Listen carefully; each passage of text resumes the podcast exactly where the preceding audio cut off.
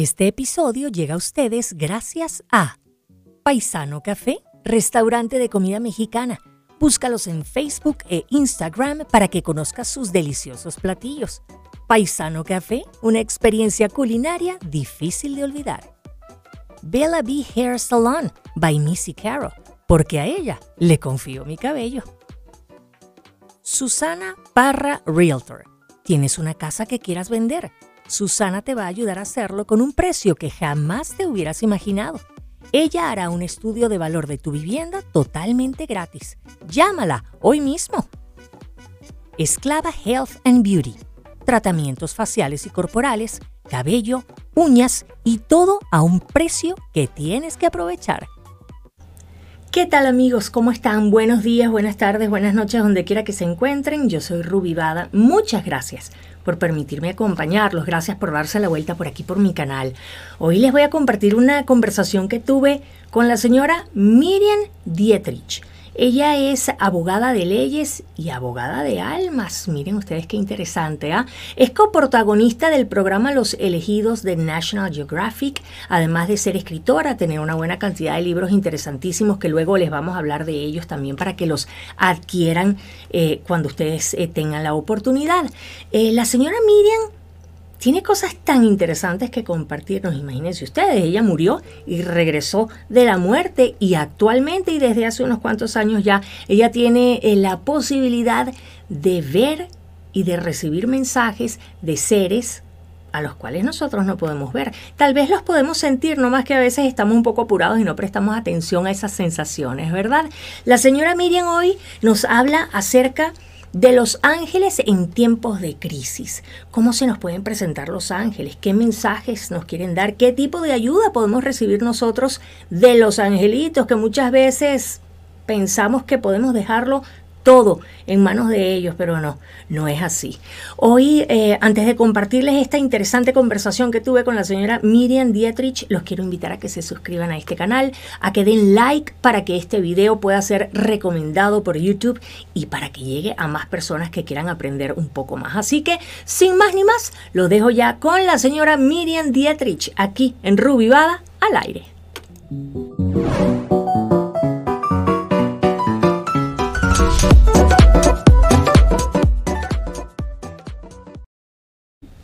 Señora Miriam Dietrich, ¿cómo está usted? Hola, ¿qué tal? Muy bien. Con mucho frío hoy acá en mi zona. Está frío, está en Argentina, ¿verdad? Yo estoy en Argentina, cerca, vivo en el campo, cerca de Capilla del Monte, en Córdoba. Muy bien, muy bien. Hace frío, hace frío. Hace frío, mire usted si estamos lejos. Yo estoy en la ciudad de Las Cruces, el estado Nuevo México, completamente al sur de Estados Unidos, aproximadamente a unos 45 eh, minutos de la frontera con Ciudad Juárez, Chihuahua, en México. ¿Usted ha visitado México? No, México no, pero Estados Unidos sí.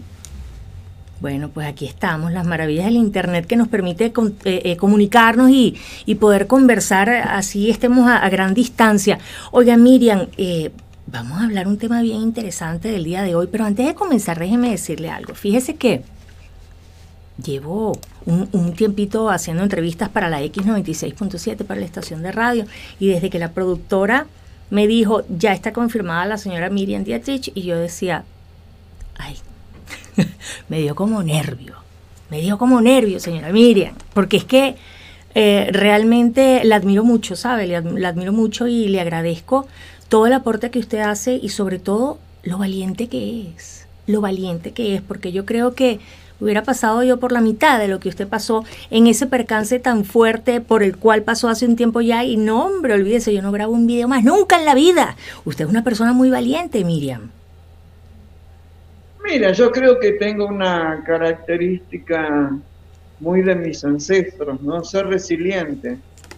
O sea, cuando hay problemas en la vida que parece que nos superan, estamos en la tierra para enfrentar ese problema y traspasarlo y buscar soluciones. Fíjate que hace un año y medio que, bueno, se prendió fuego todo acá, todo, es todo, incluidos los alambres, los postes, no quedó nada. O sea, solo un contenedor de chapa Y a esta altura de la vida, eso me significó un pozo de tristeza muy agudo, pero en 72 horas con la ayuda de la gente que me sigue, con donaciones, con mis amigos y todo, bueno, lentamente comencé a, levantar todo de nuevo y acá estamos. De hecho, estoy en la casita que se originó después del incendio, que bueno, me faltan un montón de cosas, pero ya está habitable.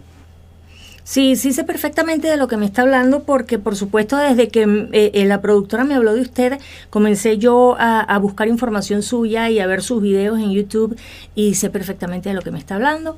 Y déjeme decirle una cosa, eh, hasta he llegado tarde a mi trabajo por ver los videos que usted publica. Qué cosa tan... Señora Miriam, por favor, usted para que empiece a hablar y no pare.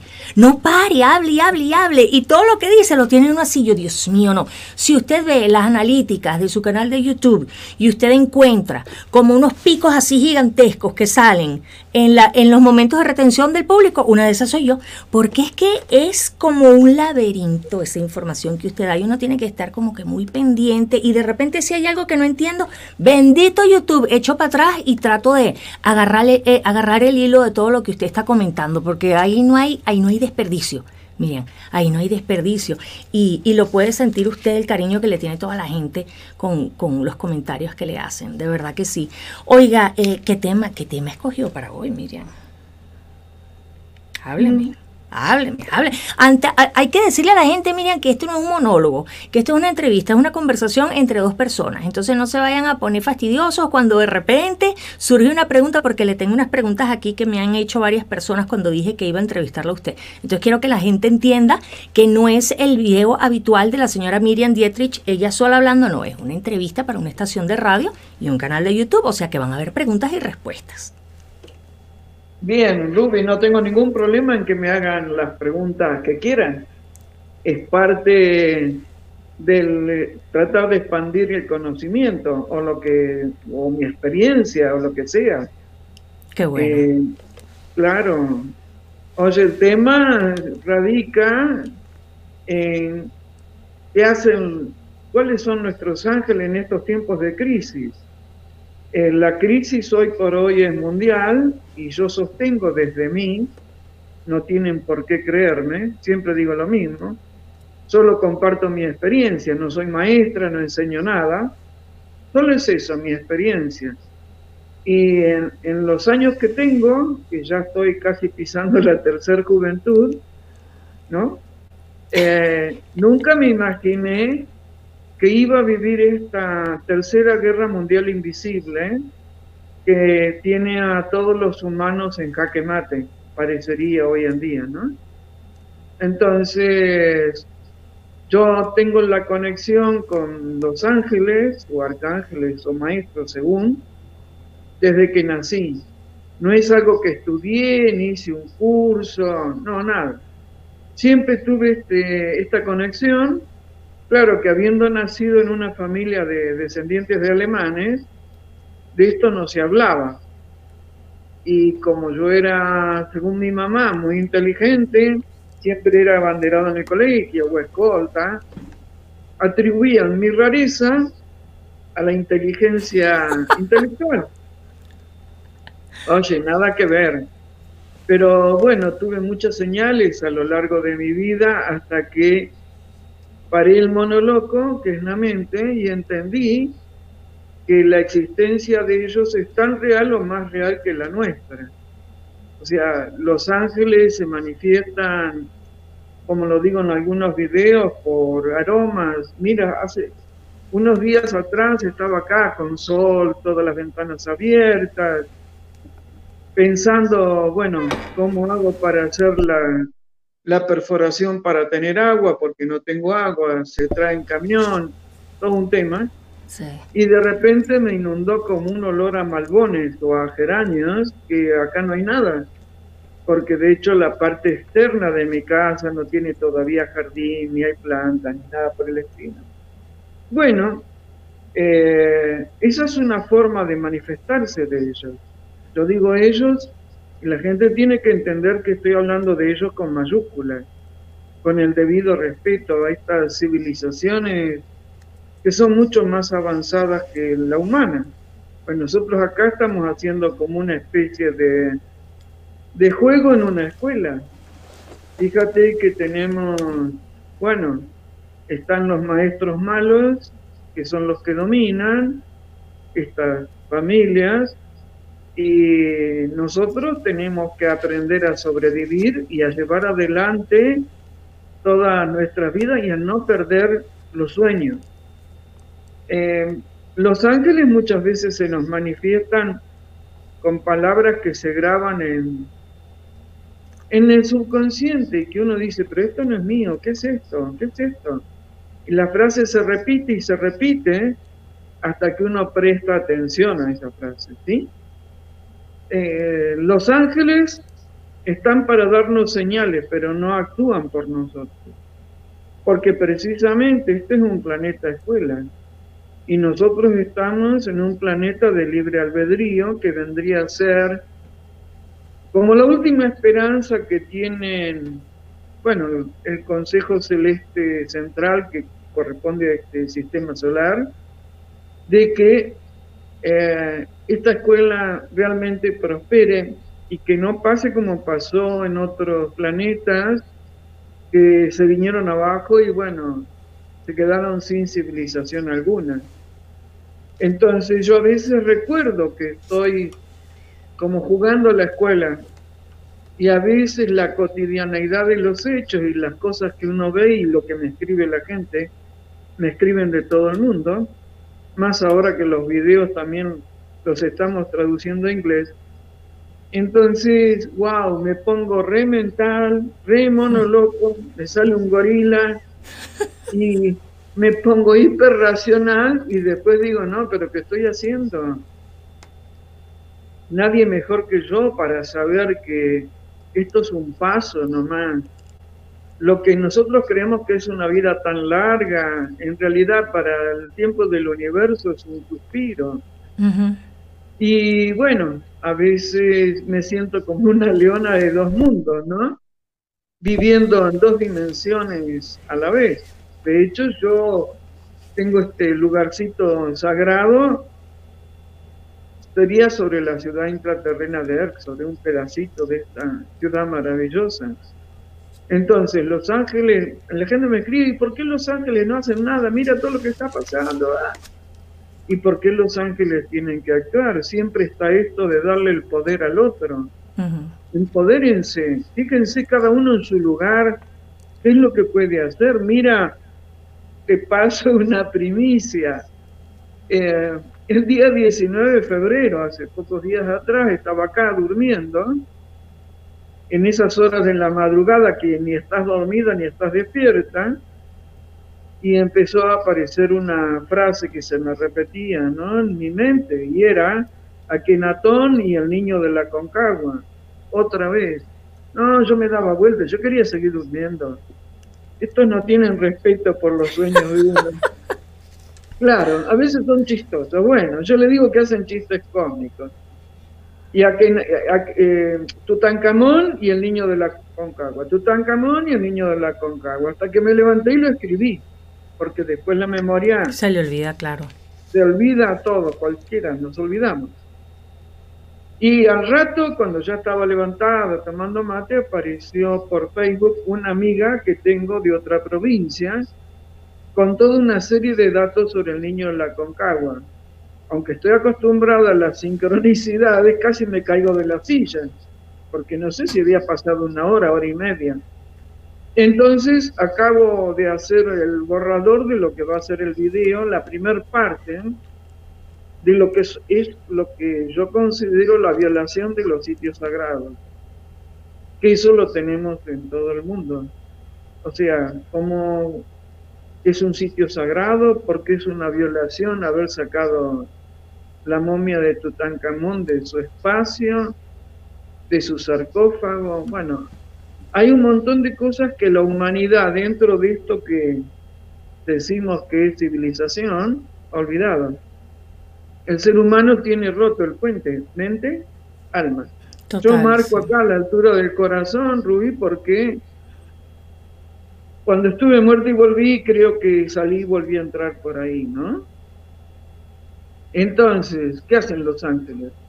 Te dan señales, pero estás tan distraído, tan preocupado entre la presión social que estás sufriendo, la presión sanitaria que estás sufriendo, los distractores del tema. Ahora tenemos a Putin con Rusia y ah, Ucrania.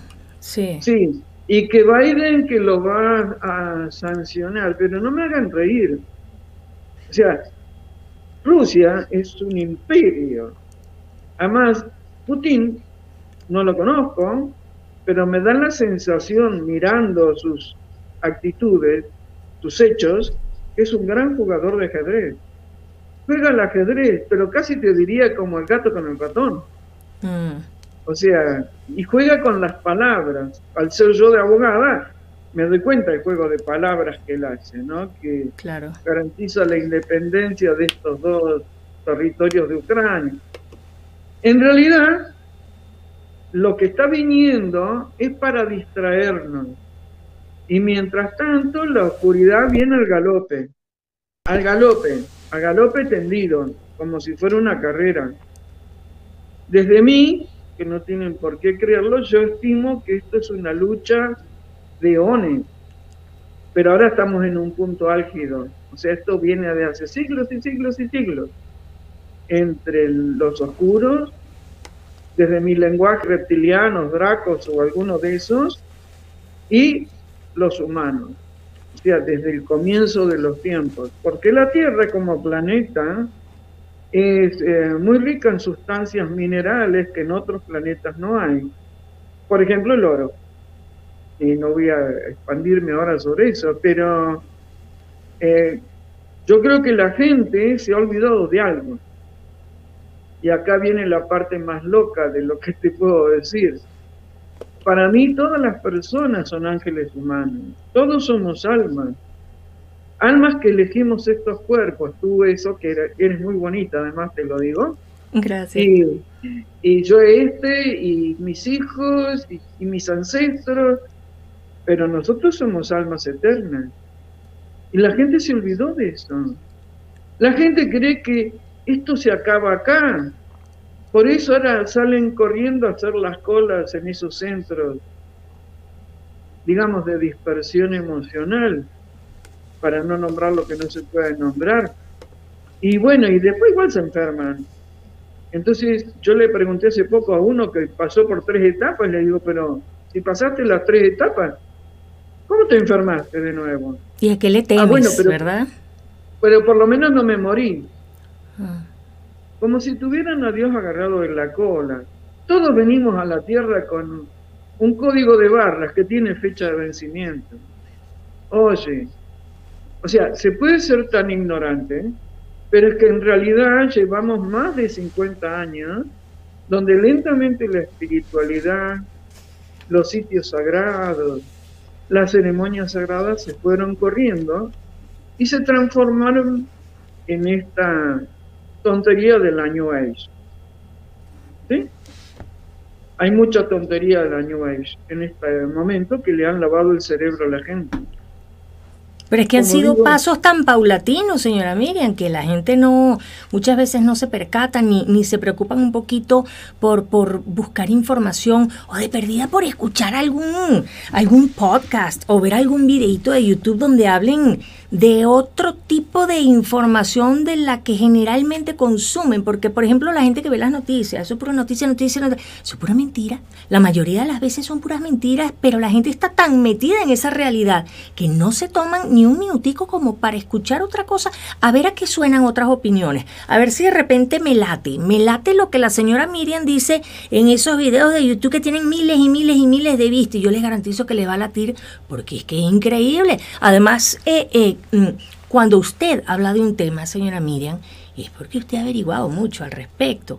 O sea, usted ha hecho estudios, usted tiene bases para decir las cosas que dicen. Entonces es como una invitación, ¿no? A la gente que, que no suele consumir este tipo de material, este tipo de contenido que estamos hablando nosotros, a que se den una vueltica por nuestros canales para que escuchen un poquito otros temas y que se den la oportunidad, señora Miriam, de decir, ¿será que estoy equivocado? Porque a la gente no le gusta asumir sus errores. Eso es de sabios, decir, yo creo que me equivoqué. Déjame escuchar un poquito más a ver qué dice esta señora. Eso es de sabios. Sí, además, ¿sabes qué? Sí, tú que has mirado mis videos sabes que yo no doy todo masticado. Te doy las tareas para, la casa. las tareas para el hogar. ¿Por qué? Porque los políticos, por ejemplo, te han dado todo masticado y así estamos como civilización. Estamos en Argentina se dice al horno, estamos casi destruidos ya. Entonces, ¿por qué te voy a dar todo masticado? Mueve el trasero, con perdón de la expresión, siéntate como me siento yo que paso horas y horas antes de hacer un video. ¿Por qué? Tengo dos tipos de información. Una es la información como ahora que me tiraron del cielo esto de Tutankamón y, y el niño de la Concagua. Pero la otra también es racional, o sea, me tiran esa información, me indican cuál es el punto de unión que tienen estas dos cuestiones que parecen tan diferentes, de dos continentes diferentes, pero yo después me siento y busco. Además, creo que en lo que más gasto, aparte de cemento para la casa, es en libros. Yo compro libros, y no es que compro solo los libros que son acordes a lo que yo pienso. Compro libros a veces de los que no son acordes a lo que yo pienso. Porque como digo siempre, para criticar o para negar algún evento, tienes que estar informado y saber qué dice ese evento. Y te doy una, bueno, van a arder las redes. Te doy una información. Por ejemplo, lo que hicieron ayer en el supuesto portal en Egipto. Por Dios, casi muero de un infarto. O sea, más que un portal de abrir a no sé quién, el portal del 22, del 2, del no sé cuánto, ¿eh? eso parecía un festival de rock. O sea, luces, eh, una estrella muy top de acá de Argentina cantando, la gente bailando. Pero son tan imbéciles que se creen que, claro, porque no me sale otra palabra. Es que es verdad. Son tan imbéciles que creen que estas inteligencias superiores necesitan que se junten 5.000 o 10.000 gatos locos, nada menos que en Egipto, abrir un portal. Por favor. No, pero es que al pueblo pan y circo, señora Miriam, imagínese usted, o sea, qué maravilla, ¿no? Para todas estas personas que creen en esto. Pero sí, una maravilla, la estupidez después la van a pagar cara porque todo tiene ida y vuelta en esta vida, porque todo es energía. Y yo me quedé con, esta, con este show, que obviamente no comparto ni de cerca las opiniones de este chico que ha, chico que ya no es chico, que ha convocado este evento y preguntaba, ¿de dónde salió tanto dinero para hacer tamaño show? Yo me imaginaba a, a estos chicos de arriba muertos de risa, diciendo, ¿qué es esto? Un festival de fútbol. O sea, pobre. Pero además, no saben a quién le están abriendo las puertas. ¿A quién se le están abriendo? Porque la gente se deja llevar, ay, por ejemplo, Miriam Dietrich dijo, sé yo, que los ángeles existen y que hablan por señales. Entonces, bueno, voy a estar oliendo todos los perfumes. No, no pasa por ahí. Sí. Este tema de lo que pasó en Egipto ayer tiene que ver con entregarle el poder al otro. En los seres de luz, los ángeles con los que me contacto, digo ángeles para darle una denominación que todos entiendan. Eh, porque están los ángeles, estos seres que vienen del espacio desde el comienzo de los tiempos. Y si no, busquen petroglifos en todo el mundo y están dibujados por antepasados lejanos. Entonces, todo esto a lo que está llevando es que le entregues el poder al otro. Eh, lo dije en un video y ahora lo vuelvo a repetir, aprovechando tu invitación, es el tiempo de la Tierra está desfasado. O sea, ayer no fue el 22 del 2 del 22. ¿Sí? yo tengo un amigo del alma que es un chileno que se llama Ramón Freire. Ayer lo estaba viendo y estoy esperando que usted termine su comentario para decirle algo. Sí, él habla mucho de esto y yo coincido plenamente porque también lo dice Sixto Paz Wells, que para mí le saco el sombrero. Eh, me parece un tipo que es coherente entre lo que dice, lo que piensa y lo que hace. Y tiene Todo un reto. 60 años o más que viene demostrando su coherencia. Entonces, estamos desfasados. No es el mes de febrero. Además, ¿qué importancia tiene el 22 del 2 del 22 que a lo mejor es del 2034? ¿Qué importancia tiene? Pero te ponen siempre la zanahoria ahí. Pica la zanahoria. Oye, eres un burro. Adelante con la zanahoria tú en tu vida cotidiana, ¿en qué te mejoró esto, Portal? Sí, y fíjese que eh, ahora que usted nombra a Ramón, ayer precisamente estaba viendo un video donde él habla acerca de las técnicas que tienen los eh, integrantes de las sectas, eh, acerca de todas las, las triquiñuelas que hacen para lograr agarrar la atención de la gente. Y una de, las que él mencionó es, es esto, pues la, la grandeza, la emoción, que, que te desaten ese entusiasmo y esa admiración ciega que tú no sabes qué es lo que estás admirando, pero tú lo estás admirando. Y entonces ahí como que vas tú así, caminandito, derechito, derechito, porque te la pasaste bien, porque te gustó lo que viste, porque te, y ni siquiera piensas qué es lo que fue. No, te sacas la foto. Claro, y, la y la pones en las redes. Mira, Tú sabes que aquí, donde en la zona donde yo vivo, es conocida en todo el mundo como una zona donde se hacen avistajes de naves. ¿Sí? De hecho, yo vivo justo frente al pajarillo, que es donde bajó una nave que se hizo famosa en el año 1986. Entonces la gente, eh, que acá hay muchos guías turísticos de naves, una cosa de loco, ¿viste? Guías turísticos de naves. Está muy interesante, deben hacer, deben hacer muy buen dinero con las propinas que le dejan los turistas. Sí, claro, propina y algo más, porque se cobra lindo. Y entonces, después me escriben, mira la foto que saqué, o fuimos a tal lugar y vimos las naves, ¿qué viste? Bueno, en realidad eran luces. ¿A dónde estaban las luces? ¿A ras de tierra? ¿En el cielo? Bueno, no, estaban a ras de tierra. ¿Y tú cómo sabes que esas luces son de naves? Además, eh, claro, es que me transformo en algo ácido. La gente no quiere, quiere la ilusión. Le digo, ¿con quién? ¿El guía te dijo con quién se conectaron? ¿De dónde vienen esas naves? ¿Son las de luz, son las de oscuridad? ¿Cómo se llama el supuesto comandante o Sarasa Sarasa? Entonces, ay, pero mira lo que dice. No, no es lo que digo. Te hizo mejor persona, mejoró tu vida, tienes mejor calidad de vida, porque la tierra se hizo para ser caminada, no para estar colgados de una nube.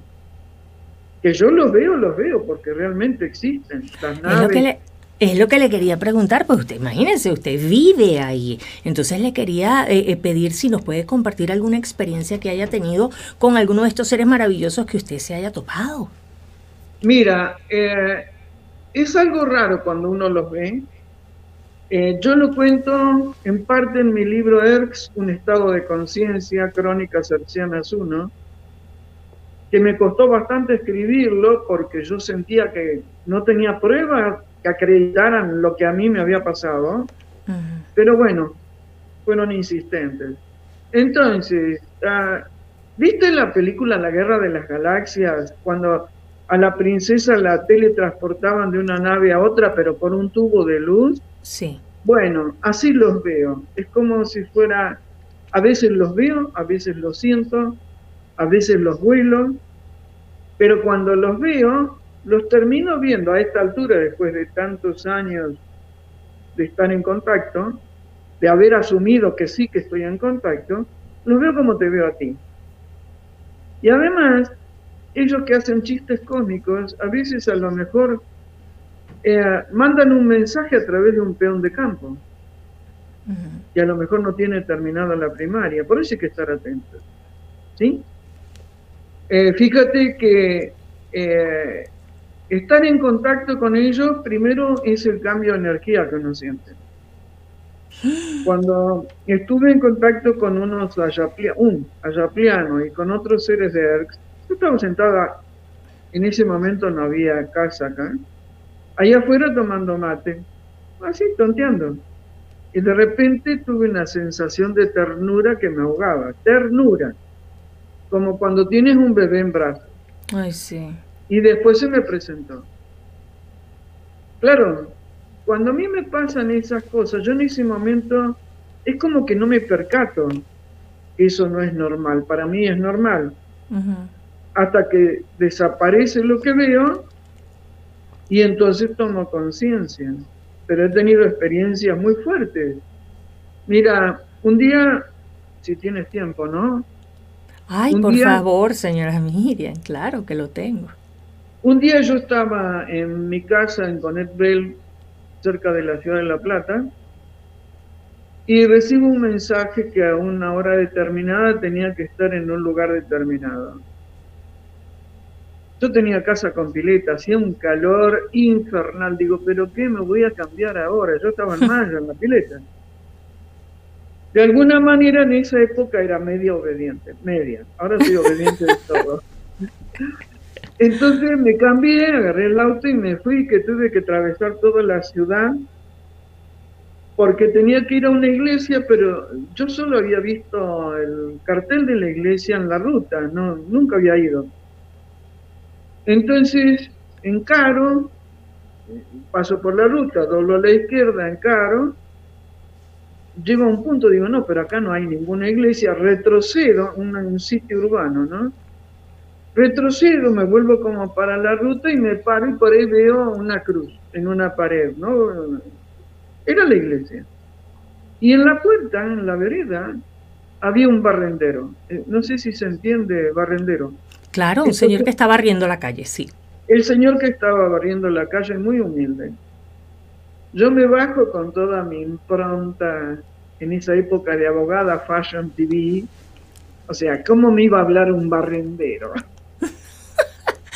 Y entro, la iglesia estaba cerrada, entro por el costado y digo, perdón, ¿hay alguien aquí en la iglesia? Porque había unos chicos jovencitos. No, la iglesia está cerrada, el padre se fue, no sé qué me dijo. Cuando salgo, que habría tardado tres minutos, no había más barrendero, ni carrito de barrendero. Había desaparecido. Me subí al auto y me lloré todo. Porque ahí me di cuenta que ese supuesto barrendero en realidad era un ángel encarnado que estaba ahí para darme un mensaje. Y yo, en mi criterio racional, eh, de creer que todo lo tenía que entender por la mente, eh, me perdí la oportunidad. De esas tengo varias. Después me lloraba todo porque me daba cuenta. Pero es que bueno, uno tiene que aprender de alguna manera. A veces hay señales que son tan sutiles y uno anda tan inmerso en sus conflictos que uno no se da cuenta. Fíjese usted que yo siempre, yo siempre lo he dicho, mire, yo, yo a mis 48 años de edad, yo reconozco que mi sentido del humor me ha salvado la vida más de una vez, porque soy una persona que suelo eh, tener una muy buena actitud ante la vida y todas las cosas malas, entre comillas, que me pasan son increíbles, los aprendizajes que me dejan, pero estoy muy pendiente, muy pendiente. Cada vez que algo malo me pasa, yo digo, a ver, no es por qué me está pasando a mí, es para qué me está pasando esto a mí, qué voy a aprender yo de esta situación. Y siempre son aprendizajes increíbles. Entonces, eh, uno tiene que estar como como dispuesto a entender que las cosas que están pasando a tu alrededor, vaya, no es que vas a estar como loca en la vida todo el tiempo, ¿qué me está, qué me está diciendo? ¿Qué me está diciendo? Este papel que me está diciendo, este lápiz ahora era verde y hoy es morado, ¿qué me está diciendo? O sea, uno no se puede poner paranoico, pero uno tiene que estar prestando un poquito de atención y ser como, como más sutil en el estilo de la vida, en ese corre-corre, porque los mensajes te llegan. Y fíjese usted que hay algo que a mí me pasa, eh, y apenas me di cuenta hace unos pocos días, porque como bien le acabo de comentar, pues yo soy una persona que siempre estoy sonriente, casi siempre, pero tengo mis días de amargura, ¿verdad? Y me ha tocado experimentar, señora Miriam, sensaciones así como que de repente salgo de mi casa en la mañana, aquí mi programa comienza muy temprano, a las 6 de la mañana, de 6 a 10 de la mañana, y ese día me cargó como una amargura que Dios mío santo, que nadie se me acerque mejor, ¿no? Pero de repente em, voy manejando y entonces empiezo a ver los pajaritos que van cruzando, veo las montañas increíblemente bellas que tenemos aquí y de repente, señora Miriam, me viene así como, como un aire, así como un soplo interno y como que me alegro, como que me cambia el humor y ya me acomodé. ¿Será que soy bipolar? No. Eso me ha pasado varias veces, pero solo hace, tal vez la semana pasada o antepasada, fue que como que llegó mi aha moment de esa sensación que he vivido varias veces en mi vida. Y yo digo, bueno, mira, no sé qué sea, me imagino que, que viene de por allá, que viene de por allá, pero se siente muy bien. Muchísimas gracias. Y de verdad que cambia mi estado de ánimo. ¿Por completo? Mira, en, en el estudio jurídico que lo tuve muchos años, eh, yo le decía a los que trabajaban conmigo en este estudio, el no no existe. O sea, todo es posible. Siempre tuve ese convencimiento, más allá de los problemas que viví y fueron grandes, de que todo, todo lo podía, no como sensación de omnipotencia, sino sensación de poder. O sea, yo lo podía, podía lograr tal cosa. Por eso mío en broma y medio en serio, yo digo que soy eh, milagrera. Pero en realidad lo que tengo es primero una clara noción del límite. Yo sé decir que no. Y es lo más difícil de hacer, porque la gente cuando tú le dices no, hasta aquí llega, se enojan. Te enoja, te critican, lo que sea. Bueno, me hago cargo. Sé decir que no. Uno de los graves problemas hoy en día, y sobre todo para las mujeres latinoamericanas, porque menos México creo que recorrí casi todo, Latinoamérica, es que no saben decir que no, por lo que sea. Eh, poner el límite porque tienen miedo a lo que sea, porque el miedo ha sido una peste y lo sigue siendo con la que nos han manejado. Y después, ah, como dicen ahora en psicología, si yo veo que mi plan A no funciona, enseguida estoy tratando de buscar el plan B. A ver, ¿cómo lo puedo solucionar? Una hipótesis.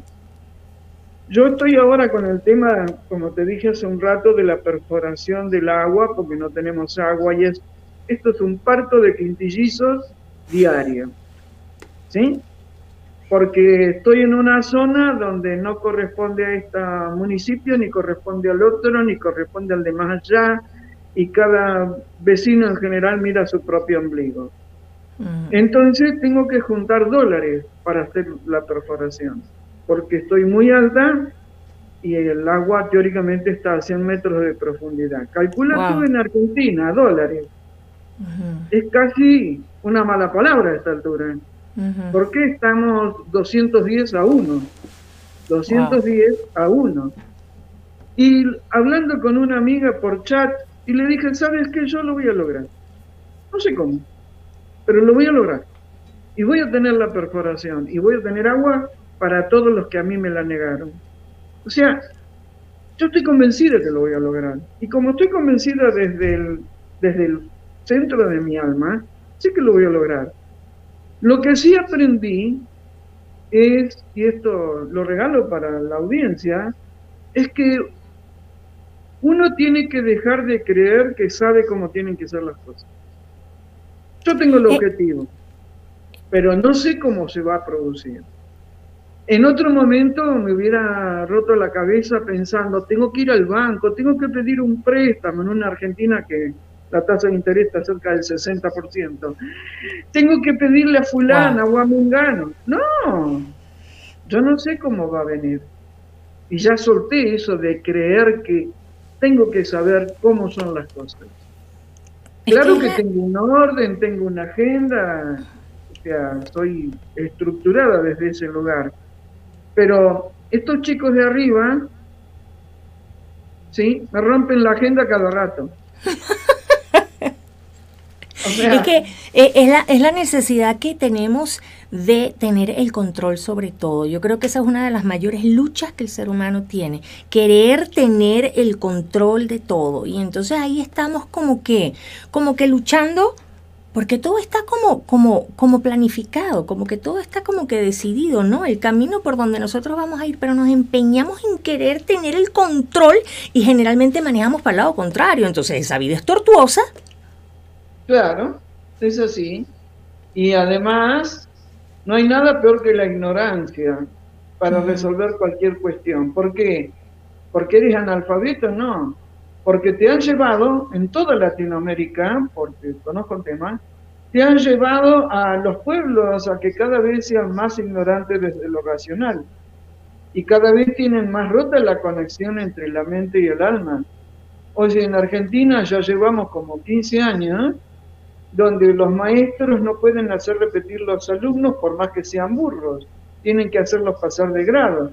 Y así tenemos una generación de chicos jóvenes que sacando la computadora o los jueguitos estos por, por los celulares, no saben reflexionar, no tienen lógica, no hay discernimiento. Y yo comento como, como algo real, hay una señora que me ayuda hace muchísimos años en la limpieza de esta casa, o de la otra, eh, en donde estaba antes, y ella es de campo. Nació en el campo, en medio de la nada, y me contaba que iban a caballo al colegio.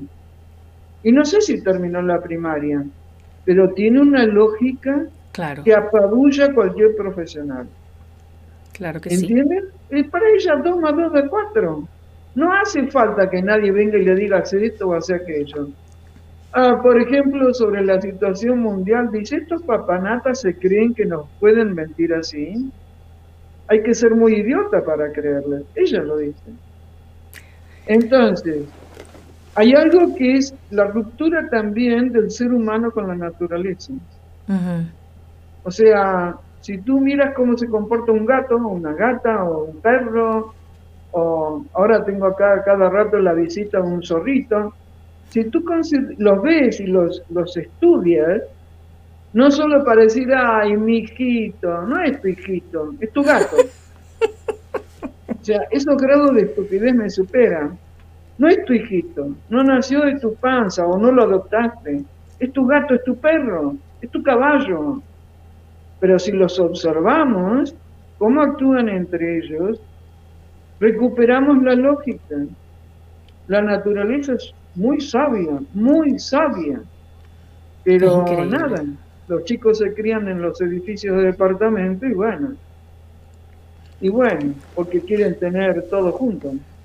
No, hoy la, la, educación de los jóvenes, fíjese que eh, fuera de aquí de mi trabajo en la estación de radio, que por cierto los invito a que me escuchen cada mañana en, mi morning show a través de la x967.com, eh, yo tengo un negocio propio y empleamos mi esposo y yo a muchachos que generalmente son universitarios, ¿no? Mire señora, miren, a veces yo de verdad, yo, yo digo, que no espera, que generación de relevo es la que viene. Yo digo, son muchachos universitarios y no son capaces de seguir una indicación. De, eh, eh, porque uno tiene un trabajo y uno tiene su jefe, entonces vaya, uno le tiene que decir más o menos qué es lo que uno quiere que, quiere que uno haga, ¿no? No hay, ahí no hay forma, ahí no hay retención, ahí no hay lógica, es una cosa espeluznante, espeluznante. Mi hijo tiene tan solo 11 años.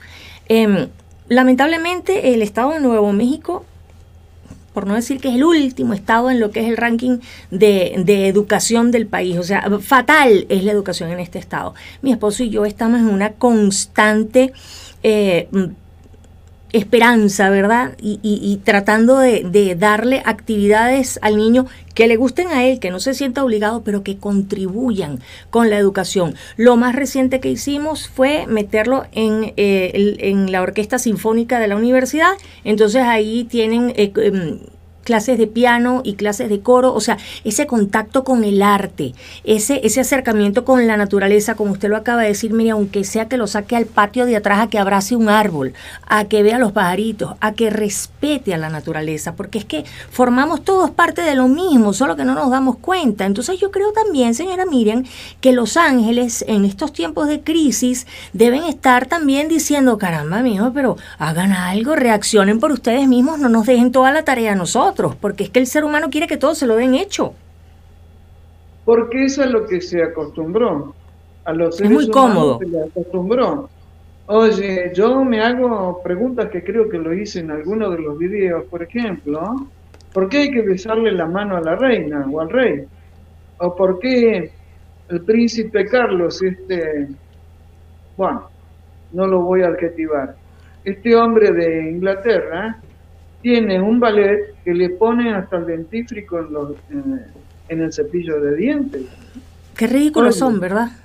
Sí, Qué bueno, son ridículos, pero no los subestimemos. O sea, ellos, ¿por qué hay realeza? ¿Por qué se dicen que son enviados de Dios o representantes de Dios en la tierra? Bla, bla, bla, bla. Por la sencilla razón que desde el comienzo de los tiempos cuando los primates vieron que bajaban naves y bajaban seres muy altos, y las pruebas de las alturas están en Egipto, de 4, 5, 6 metros de altura, y los primates eran así frente a ellos, entonces, oh, Dios los mandó. O sea, hay una evolución en ese pensamiento y después se transforma en que Dios los mandó. y entonces el ser humano se, acostumbró por siglos de siglos de siglos a que le indiquen qué es lo que tiene que hacer. Entonces, ahí está rota la autonomía de la voluntad. Y está todo como predeterminado, ¿sí? En algún video, bueno, en varios, por ejemplo, critico el tema de las modas. La moda del pantalón roto. Sí, el pantalón roto, sí. Entonces, hay muchas modas. No tengo ninguno, ¿sabe? ¿Sabe que yo, soy, sabe que yo soy como bien, mm, yo soy como la peor fan para un artista. Yo, yo, yo no, yo no soy fanática de nada, señora Miriam, de nada sí admiro muchas cosas y reconozco la belleza y hay cosas Ahora creo que lo más fanática que soy es de los videos suyos de YouTube, para serle sincera, y de Ramón Freire, porque es que eso es una cosa loca, o sea, eso es para escuchar todo el día, es increíble. Eh, pero yo... Em, de tener afiches y todos los discos de un artista y saberme las letras de las canciones. No, yo no, no, no sé, yo no voy por ahí, yo como que no soy fan de nada. Y, y ciertamente la, ese fervor de la fanaticada me da como hasta miedo porque hace que la gente cometa muchas estupideces en nombre de lo que ellos consideran que es el mejor artista o que es el mejor equipo de fútbol o que, y a la hora de la hora hasta se caen a golpes y los del equipo ni se enteran. Entonces, ¿por qué te dejas llevar así como si fueras un borreguito? No, a ellos no les interesa. No les interesa eso. está rota la autonomía de la voluntad individual y se junta además con esto del deseo de pertenecer que nos metieron en la cabeza por los siglos de los siglos también. Oye, Ruby, ah, estoy mirando la hora. ¿Me quieres hacer preguntas, por favor? Sí, claro que le quiero hacer preguntas. Oiga, señora Miriam, eh, me, dio mucha risa una pregunta que alguien me formuló, pero, pero yo le dije a esta persona, ¿pero tú por qué vas a preguntarle eso a la señora Miriam? Y me dice, porque va a ser muy interesante lo que ella va a contestar. Y yo me puse a pensar y dije, es verdad, tienes razón. Hay una persona que quiere que yo le pregunte a usted, si usted toma leche de vaca, si la toma y si no la toma, ¿por qué? Ay Dios, qué profunda. Bueno. ¿Vio? yo me crié en el campo a base de leche de vaca recién ordeñada nosotros no nos enfermábamos. Y la prueba está que soy robusta. Y acá, hace como tres años atrás, encontré a una familia que tiene una vaca que se llama Petunia, a la que les traen la leche, y yo de vez en cuando voy y la compro, y después la hago hervir y me como la nata, todo lo que hacía cuando era niña. Lo que no consumo es la leche del supermercado. a veces eh, esa leche de vaca recién ordeñada, que tengo, yo sé que es un privilegio de que tengo, eh, yo me tomo una tacita así de café con leche y quedo satisfecha. Si me traigo la leche del supermercado, me puedo tomar 3 litros y sigo teniendo hambre. Entonces, esa es la respuesta. un poco lo que dijimos, volver a la naturaleza. Claro que en las grandes ciudades esto no es posible. Entonces, si estás en una gran ciudad, no tomes leche de vaca. Sí, así me dice mi esposo, porque eh, le han vendido mucho a uno la idea de que no, de que la leche de vaca que no es buena ni sus derivados y él me dice, pero si nosotros de niños lo que tomamos era la leche, creo que le llaman leche bronca, de la vaca ahí mismo que había en el rancho que no sé qué y son súper sanos todos. Y yo le digo, bueno, pero es que las cosas han cambiado un poco desde aquel entonces hasta ahora, entonces uno ya, a veces uno ya no sabe ni qué tomar, yo soy agua y mire usted si está purificada. No, no, lo que pasa es que es parte de la gran propaganda Illuminati porque te enchufan de todo en esas leches. O sea, usted estaría de acuerdo, usted estaría de acuerdo de que aquí en, en, lo que son las ciudades, en vez de tomar la leche de vaca de supermercado, la gente tome, por ejemplo, leche de almendra, es lo mismo. Sí. Si saben de dónde viene, si lo hacen en la casa es mucho mejor. Es mejor. Porque hay cosas como el, el tema de las comidas light, son una gran mentira. Eh, yo consumo cualquier cosa light, tengo hambre y tengo hambre. Como bien, que no sea light, ni engordo ni tengo hambre. Entonces, bueno, es que estamos en una época que hay que desenmascarar todo esto. Todo. Dime, ¿qué otra pregunta? La otra pregunta, me dice la persona, porque también he estado viendo sus videos y coincide conmigo porque la hemos escuchado decir varias veces. Usted dice, porque yo tengo mis pelos parados y esto es por algo. Queremos saber por qué usted dice que sus pelos parados se deben a algo. Porque nací con los pelos parados. Tengo la foto de bebé. Es más, mi mamá me hacía como un turulo acá arriba. Y el tema de los pelos parados y el corte que tengo es para romperle la estructura al que me está mirando. Porque teóricamente a esta altura de, de mi edad física, yo tendría que tener otro corte de pelo, más de señor, más serio. Y a mí me encanta esto, porque mira, hago así y ya y siempre Y siempre tiene el estilo. Claro. me parece muy bien. Oiga, esta última pregunta que le voy a hacer, no sé si podemos, eh, no sé si vaya yo a poder eh, poner la respuesta aquí en esta entrevista o deba invitar a la gente a que busque en mis otras redes sociales, porque a lo mejor la respuesta YouTube me la, me la, eh, se me fue la palabra, sanciona. Dime. Mm. ¿Cuál es la eh, pregunta? si usted dice, usted dice que eh, esto que estamos viviendo en estos momentos, que esa cosa a la que le tenemos tanto miedo no existe, entonces, ¿por qué la gente va a los hospitales si esta cosa no existe? A ver, yo no digo que la cosa no exista. Lo que existe es una manipulación social impresionante, como una especie de control mental, que hace, como está rota, vuelvo al comienzo de la entrevista, la conexión entre la mente y el alma está roto, y la gente se ha olvidado de la espiritualidad y confunde espiritualidad con religión, entonces por eso van corriendo a los hospitales hacer lo que están haciendo, pero en realidad es porque tienen miedo. O sea, lo que han largado en el aire y que tiene la gente tiene que ver, en primer lugar, con disminuirte el sistema autoinmune. ¿sí? Y el miedo disminuye el sistema autoinmune. Entonces, eh, bueno, sería para hablarlo en otro tipo de entrevistas, porque si no te van a cancelar a ti, a mí y a la que hizo la pregunta. Sí, por eso digo que no, no, no sé si podamos contestarlo aquí. Señora Miriam, usted está en Instagram como Miriam-Dietrich y en YouTube y Facebook como Miriam Dietrich y usted tiene unos libros maravillosos que tiene a la venta. ¿Dónde los puede adquirir la gente?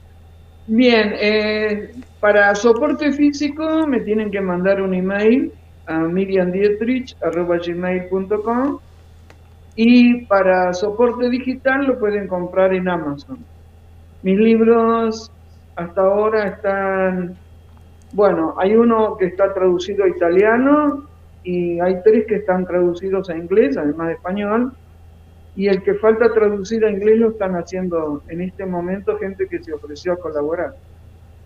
Eh, el tema es que hasta que Amazon paga y uno hace todo el periplo histórico para lograr juntarse con ese dinero, bueno, se pierde mucho en el camino. Lo hago para que la gente que, que vive en Ucrania pueda tener acceso.